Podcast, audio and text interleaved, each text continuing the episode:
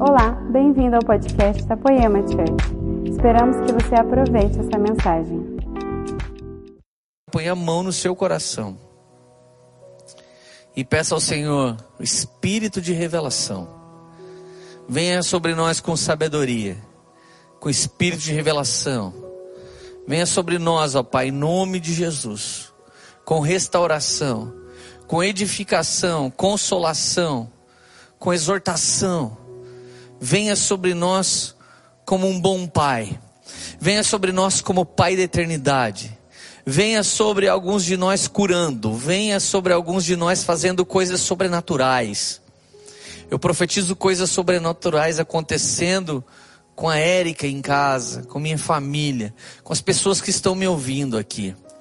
Senhor, já outros o Senhor irá chamar a atenção, chamar de volta a um arrependimento, ou voltar onde caiu.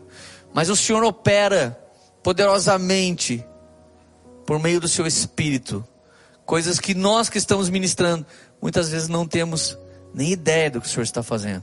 Faça isso mais uma vez, dentro de cada pessoa que está nos vendo ao vivo, ou essas pessoas que estão nos vendo agora, que ela nem imaginava nos ver, mas está nos vendo agora e o Senhor está tocando a vida delas e transformando em nome de Jesus. Amém. Meus amigos, é, hoje eu sou Dave Leandro, porque eu tenho uma cadeirinha para sentar também. Não tenho uma Bíblia de papel, que eu sou mais tecnológico, sou mais jovem, né, do que esse pregador. Então eu tenho um telefone que tem um monte de Bíblia. Então tenha você sua Bíblia de papel ou um telefone com um monte de Bíblia. O mais importante é gravar a palavra na tábua do nosso coração para não pecar contra o Senhor. Isso é o mais importante. Eu gosto muito da minha Bíblia de papel. Gosto de sentir o cheiro do papel, gosto de rabiscar, escrever.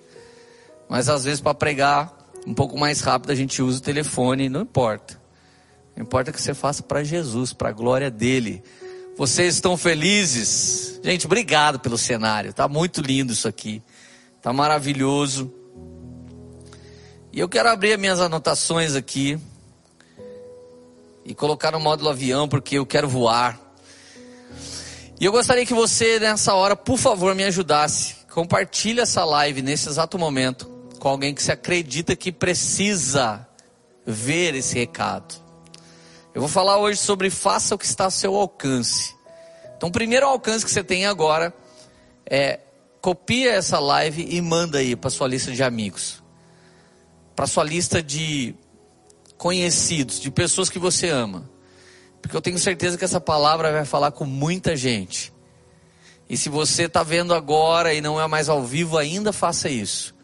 Porque nós temos certeza que a palavra de Deus, ela vai transformar a vida das pessoas. Bom, eu estava lendo, eu estava preso esses dias num sítio, graças a Deus. Minha filhinha podia correr na terra. Lá ninguém ouviu falar de doença. Eu fiquei escondido e de repente eu li um versículo e ele mexeu muito comigo. Neemias capítulo 3, verso 28. Acima da porta dos cavalos, os sacerdotes fizeram os reparos, cada um em frente à sua própria casa. O contexto dessa história é Neemias, copeiro do rei, ficou sabendo que os seus irmãos estavam sofrendo em Jerusalém porque Jerusalém precisava ser reerguida. Jerusalém precisava, de início, levantar os seus muros, para depois ser reestabelecida como uma sociedade comum e normal. Nós profetizamos ao longo de anos que nós precisamos reconstruir os muros da cidade. Eu creio que pessoas como eu e como os ministros que estavam aqui, nós somos um tipo de sacerdócio. Mas pessoas que estão ouvindo, como vocês agora, são os tipos de reis e governantes, aqueles que vão fazer pelo poder do Espírito Santo e da Sua palavra aqui na terra como no céu. Esse versículo mexeu comigo, é apenas um versículo, talvez você não entendeu ainda, mas deixa eu te dar o panorama. Neemias era homem bem sucedido. Ele não estava sofrendo o que o povo estava sofrendo. Mas quem hoje, bem sucedido, que não está sofrendo nada com essa pandemia, não se compadece de outros? A não ser que sejam esses desertores que sem licitação estão queimando dinheiro, lavando dinheiro, desviando dinheiro. Toda uma corja política, de uma política maldita e antiga ainda está no nosso meio, a não ser esses desertores.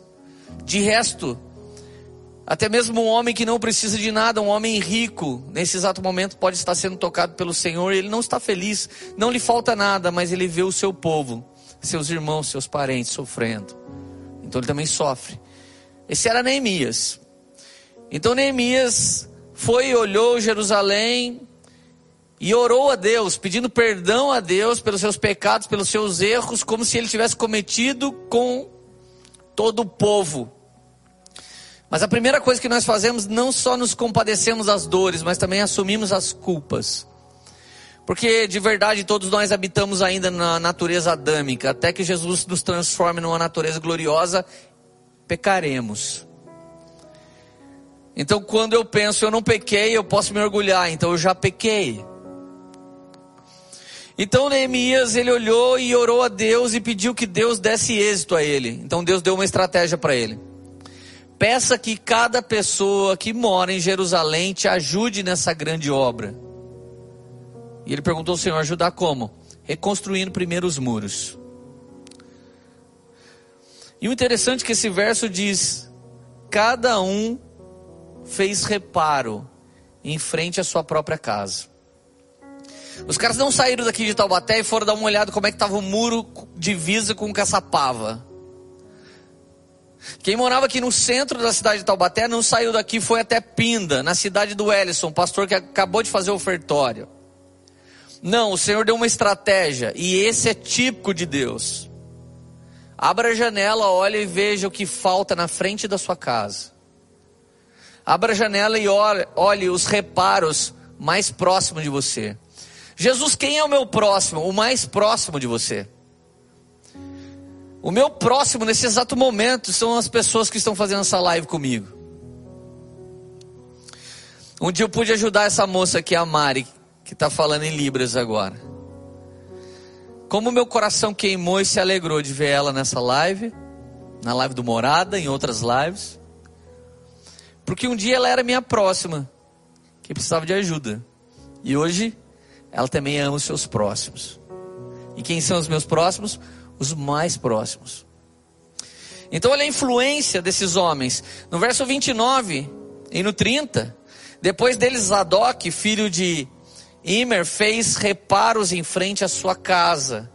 Verso 30, Mesulão, filho de Berequias, fez os reparos em frente à sua moradia. Gente, como nós temos vontade de ajudar os outros, como nós amamos fazer a obra na África. Como nós do Sudeste, do Sudeste, dos Sudestes. Como nós do Sudeste amamos fazer a obra no sertão. E eu não estou dizendo que nós não devemos amar a África e nem o sertão. Mas por que nós não encaramos primeiro a nós mesmos e depois os nossos, as pessoas ao nosso redor? Gente, a minha esposa ela está com ela está com uma bolsinha de colostomia. Nessa semana ela vai fazer alguns exames para ver se pode reverter. Sabe o que, que nós estamos orando nessa noite? Se você quiser, você pode orar com a gente. A gente está orando para que ela acorde a bolsinha esteja no criado mudo, que os anjos do Senhor, que o Senhor com brasa viva do altar a toque e, e restaure ela. Nós acreditamos que Deus pode fazer. Eu estou clamando pela pessoa mais próxima. Quem é a pessoa mais próxima de mim? Aquela que dorme na minha cama comigo. Gente, eu viajava bastante de avião, não sei se isso vai voltar a acontecer. Eu, alguns ministros que estavam aqui atrás.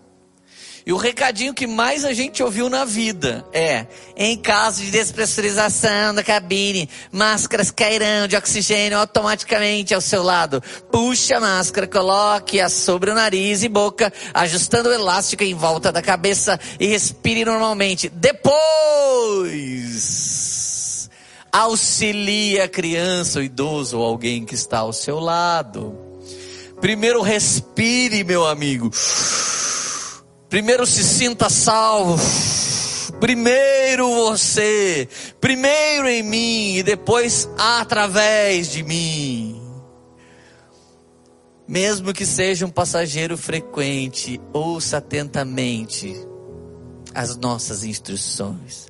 Mesmo que seja um crente velho, de azeite velho, mesmo que seja um crente há muitos anos atrás, que você não tenha um estilo de, de menino, boizinho, como é os poemeiros, mesmo que você já esteja cansado e saiba tanto sobre as coisas do Senhor, Ouça atentamente as instruções que primeiro te tocam e depois te ajudam a tocar as pessoas ao seu redor. Vamos lá, alguém, gente, eu estou queimando aqui nesse lugar.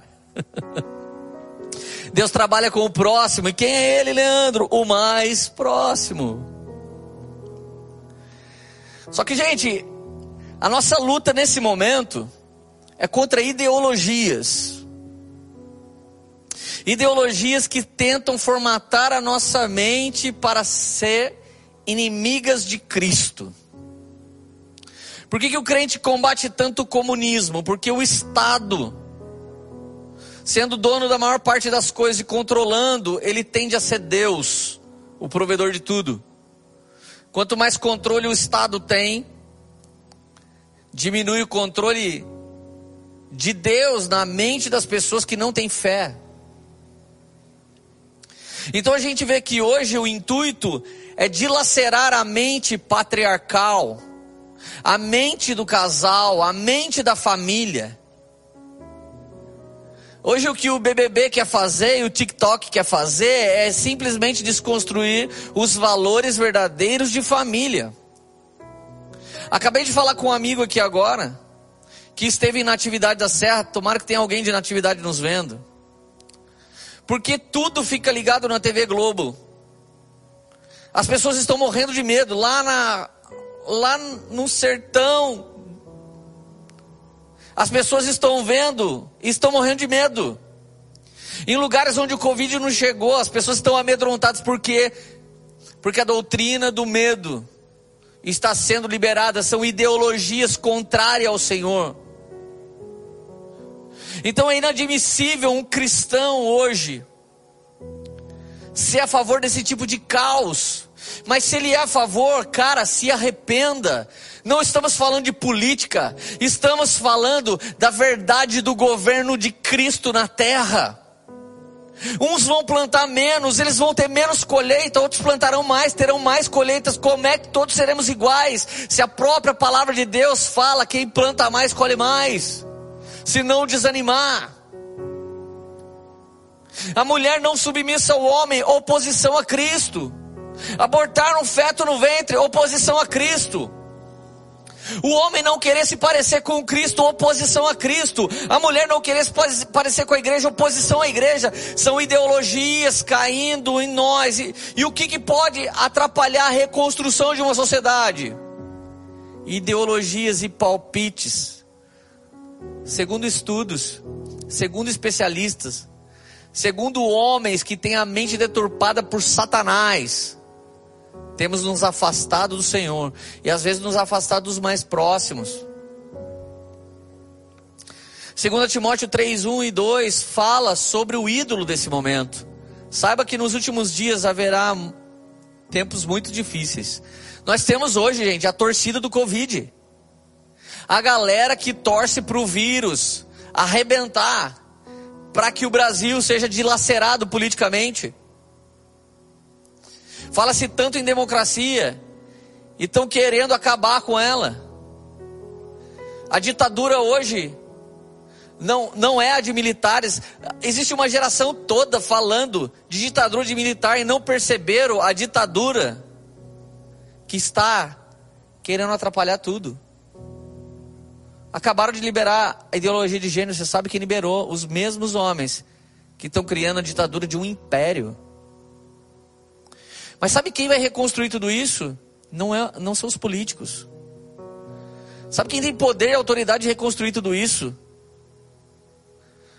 Não são os trabalhadores comuns mas são homens cheios do Espírito Santo que entendem seu chamado e vocação, homens que sabem que estão aqui na terra para fazer diferença na terra. Existem médicos e médicos, advogados e advogados, pastores e pastores. Existem todos esses homens sem o Espírito Santo e cheios do Espírito Santo. Olha os perigos desses últimos dias, verso 3. A parte B do. A parte. O verso 2 eu vou ler. Porque as pessoas só amarão a si mesmas e ao dinheiro. Gente, o estado de calamidade nesse exato momento está liberando a política para gastar dinheiro público a rodo, sem licitação. É roubo atrás de roubo. Já já você vai ver a CPI do vírus. Mas olha como os homens serão nesses últimos dias. É uma profecia para esse exato momento, o que Paulo escreveu a Timóteo. Os homens serão arrogantes e orgulhosos, zombarão de Deus, desobedecerão aos seus pais e serão ingratos e profanos. Quantas pessoas ingratas estão hoje no meio da igreja? Verso 3: Não terão afeição nem perdoarão, caluniarão outros e não terão autocontrole, serão cruéis e odiarão o que é bom. Hoje nós temos pessoas que foram transformadas e daqui a pouco eles foram destransformados e hoje estão falando contra seus líderes espirituais, contra a igreja, contra os seus pais. Homens que não assumiram, eu amo mais o pecado, eu amo mais a pornografia, eu amo mais a prostituição, eu amo mais os meus prazeres do que o Senhor. Deveriam ter assumido, mas estão jogando nas custas de pais, líderes espirituais e igreja a culpa pelo seu pecado, pela sua escolha. Verso 4: trairão os amigos. Você acha que não vai trair conhecidos? Serão imprudentes, cheios de si, amarão os prazeres em vez de amar o Senhor. A gente tem confrontado algumas pessoas que nesse momento estão frias em pecado. Eles nos chamam de religiosos. Andaram no nosso meio como verdadeiros desertores. Nos acusam de ter N coisas contra eles. Mas assim como Cristo, estávamos dando a vida por eles também. Mas a verdade é que eles não querem assumir, amamos mais os prazeres do que o Senhor. É esse tipo de ser humano que está tomando a terra nesse momento. Verso 5: Serão religiosos apenas na aparência, mas rejeitarão o poder que é capaz de lhes dar a verdadeira devoção. Fique longe de gente assim. Esse termo religioso não é o religioso pejorativo. É o cara que anda no nosso meio, é o cara que está no GC, é o cara que vem no culto, é o cara que finge de irmão, que curte e comenta nossas fotos no Instagram, mas por, por trás ama mais o pecado do que o Senhor. Ama mais os seus prazeres do que tem temor. A Bíblia diz: fique longe deles. A Bíblia não está falando para você ficar longe dos pecadores que ainda não conhecem a Cristo. A Bíblia está falando para você ficar longe daqueles que se dizem irmãos, mas não tem nenhum fruto. Ah, mas a Bíblia não diz para não julgar, mas a Bíblia diz também que você vai conhecer a árvore pelo fruto. E se você vê que alguém não tem fruto ou fruto podre, isso aí não é obra de Deus, meu amigo. Verso 6. Entre tais pessoas há aqueles que se infiltram na casa alheia e conquistam a confiança de mulheres vulneráveis, carregadas de pecados e controladas por todo tipo de desejo.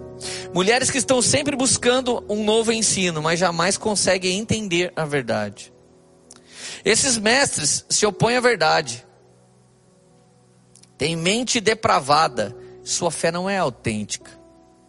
Contudo, não irão muito longe. Um dia alguém verá como são insensatos, como já aconteceu com outros homens. Então preste atenção.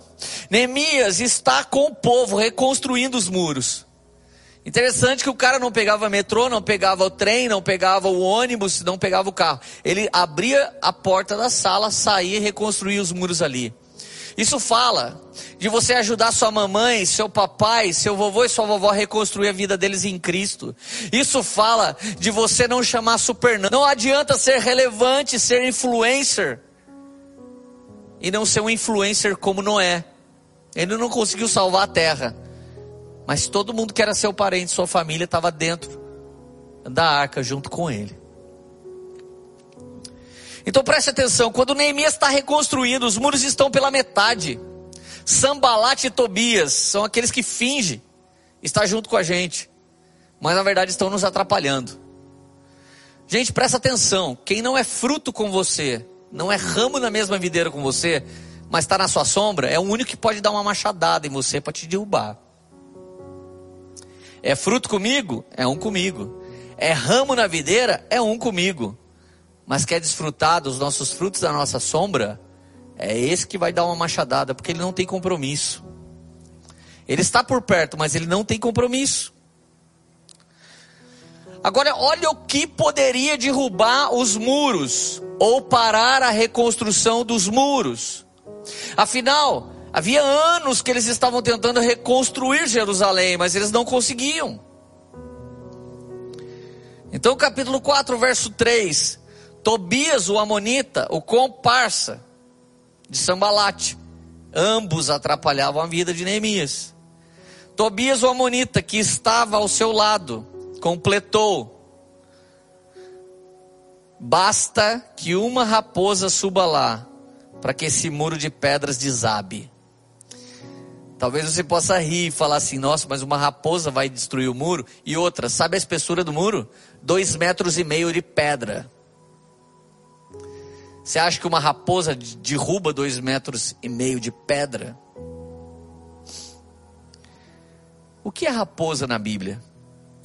Nós temos duas tipificações para raposa. Uma, os casais de raposa com tochas no rabo incendiada por Sansão, fala de um avivamento que vai queimar toda a iniquidade nos últimos dias. Isso é um apontamento para casais que são famílias governantes na terra. Mas um outro apontamento é pejorativo, é negativo, é ruim. Em Cantares, capítulo 2, verso 15, quando o Senhor, quando o amado diz para a noiva: Vem, amada minha, venha, querida, saia da fenda da rocha, deixa eu ver os teus olhos, deixa eu ouvir a sua voz. Já se ouve os arrulhares, do, os, os arrulhar dos pombos, o cheiro das folhas, das flores. As uvas estão para nascer. O tempo de cantar está chegando. Quando a amada deita no colo do amado, tipifica o momento que a igreja está em intimidade com Cristo. Ela faz um pedido. Apanhe para nós as raposas e as rapozinhas que estragam as vinhas, pois as nossas vinhas estão floridas. Ei, igreja, o seu pedido nesse exato momento é Senhor, afasta de nós as raposinhas. Tobias sabia que apenas uma raposa derrubaria o muro. Sabe o que pode parar o seu ministério hoje? Sabe o que pode parar o seu chamado hoje, sua vocação? São pequenas raposinhas. Que, que a raposinha tinha o poder de fazer? A raposinha com aquele bico fino, ela conseguia entrar numa plantação jovem, colocar o seu biquinho fino do lado do caule ou do tronquinho da plantação. Com o biquinho lá dentro, embaixo da terra, ela comia raiz. E assim que ela comia raiz, vinha o sol do meio-dia. E toda a plantação murchava, porque quem não tem raiz não prevalece. Raposinhas satânicas vêm por meio de live Raposinhas satânicas muitas vezes têm um sorriso bonito e um número de WhatsApp. Raposinhas satânicas são militâncias e ideologias contrárias à verdade de Deus, que estão nos nossos colégios, universidades, televisão. Raposinhas satânicas muitas vezes fala paz, paz de Cristo, paz do Senhor e lança uma sementinha do mal e a gente para de crer naquilo que é família espiritual. A gente para de crer naquilo que é a igreja triunfante de Cristo. Então, Tobias sabia se uma raposa raposa for no meio deles, ela come a raiz e o intuito do chamado. Ei, presta atenção. Talvez uma fofoca tirou você da presença de Deus. Preste atenção. Talvez um jeito que seu pai, o seu irmão ou um parente querido resmungou para você, fez você se distanciar dele. São pequenas raposinhas que roubou sua raiz do propósito. O propósito é de Deus, ele não muda. Deus não muda, sua palavra não muda, mas a sua âncora tem uma pequena raiz. E se essa âncora não está no Senhor, ela foi comida por uma raposinha. Você se perdeu do propósito, do chamado e da vocação. Talvez você poderia estar tocando no louvor aqui, ó. Mas as raposinhas comeram suas ideias. Talvez você poderia estar ministrando aqui, mas as raposinhas te desviaram do propósito. Talvez antes do Covid chegar, era para você estar firme aqui, mas você já tinha desviado e sumido. Nesse exato momento nós repreendemos, porque foi a igreja no colo do amado que pediu: apanhe para nós as raposas e as rapozinhas que estragam as vinhas, pois as nossas vinhas estão floridas. Ei, meu amigo, você que não tem medo de raposa, pelo contrário, você botou a raposa para correr. Você é apenas uma ovelhinha que botou a raposa para correr.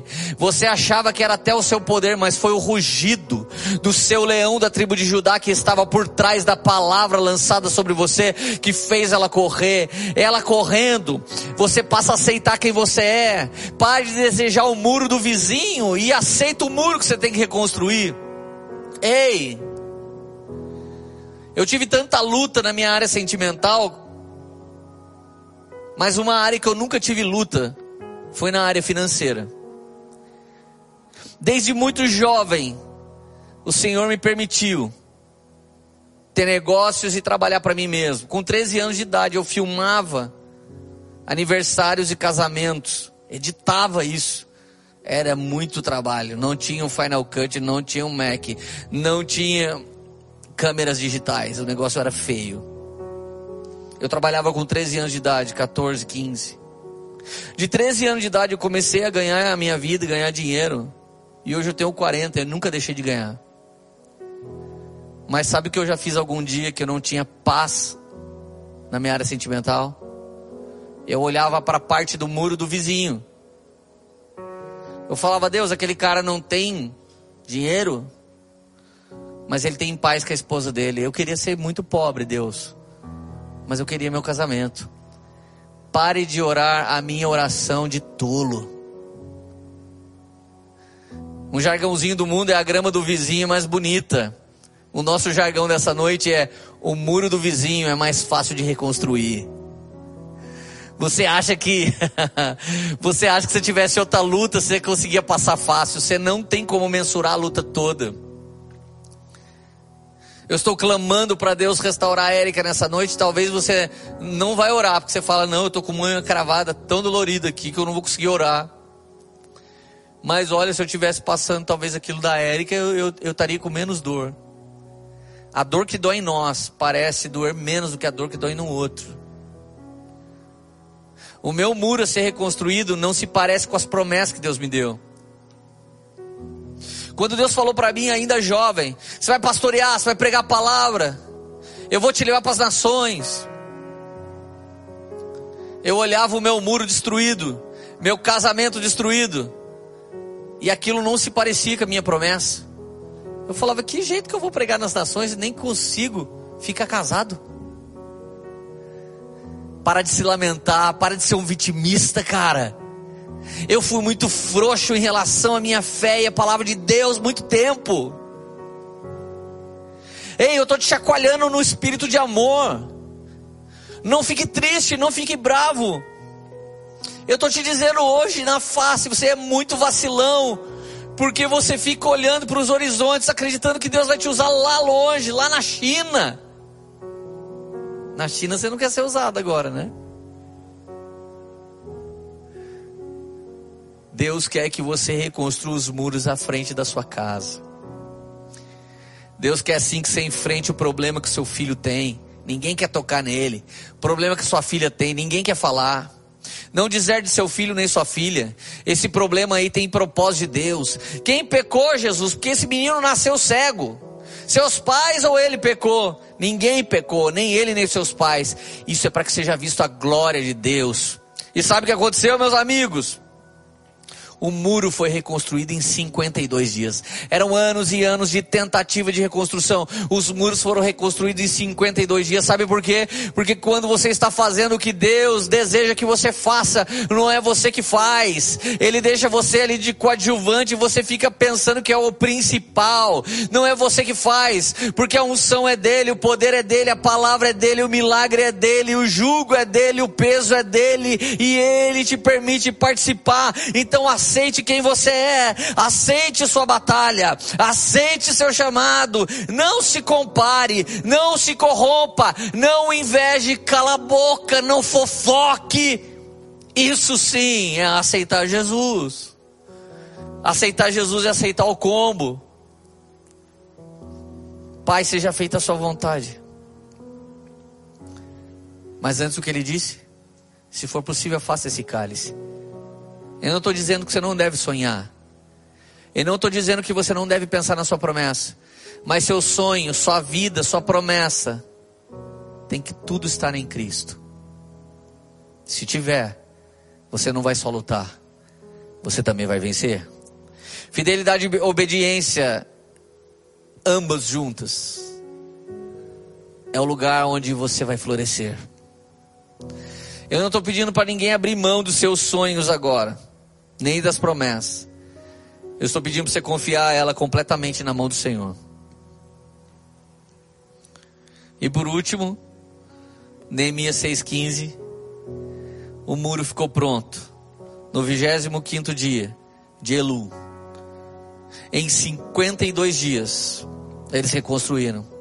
Quando todos os nossos inimigos souberam disso, todas as nações vizinhas ficaram atemorizadas e com orgulho ferido, pois perceberam que essa obra havia sido executada com a ajuda do nosso Deus. Ei, existe muita militância contra a verdade de Deus. E existe muito irmão neutro, que a sua milícia também é contra a vontade de Deus. Eu me desespero diante dessa geração. Consigo entender um pouco de Neemias. Profetizamos e não há arrependimento. Apontamos coisas e pessoas vêm e nos batem. Irmão, nesse momento, existe um levante diabólico na nossa nação. No meio do STF, no meio da política. Esse levante diabólico é uma última tentativa de Satanás de derrubar o Brasil. É uma última tentativa de Satanás de estabelecer de vez os planos malignos do diabo contra a nossa nação. São raposas, raposas velhas e raposinhas novas. Raposas velhas e novas, eu não estou falando a favor de ninguém. Tudo isso é um levante de Satanás contra cada um de nós. Você está desesperado com o vírus? Porque talvez você não tentou ouvir a oração, o pedido ou o choro do seu vizinho da direita ou da esquerda. Talvez você mora em prédio ou vizinho de cima e de baixo também. Eu disse para minha esposa essa semana: vamos pegar meu primeiro livro que apresenta muito bem o que é a visão de Deus e do seu amor. Vamos fazer boas cestas. E vamos abençoar todos os nossos vizinhos. Vamos ajudá-las, falar para eles: nós estamos aqui disponíveis para ajudar a reconstruir os muros de vocês. Ei, cara, você vai ser um frustrado se a luta do seu pai não for a sua luta. Você vai ser uma frustrada se a luta dos seus filhos não for a sua luta. E sabe quem hoje está correndo a passos largos para o pecado? Quem ama a si mesmo, mais do que o próximo e do que o Senhor.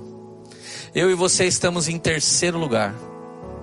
Primeiro Deus, segundo a galera, terceiro nós. Amar Deus sobre todas as coisas e o próximo como Ele nos amou. Cumpre todas as escrituras sagradas, todinha. Qual é o antídoto, Leandro, contra esse mundo? Deixar de ter o prazer narcisista, pragmático, individualista, egocentrista. E passar a amar o próximo e se entregar por eles. Pai, no nome de Jesus, nos dê força para fazer para os mais próximos nos dê força para fazer aquilo que está ao nosso alcance.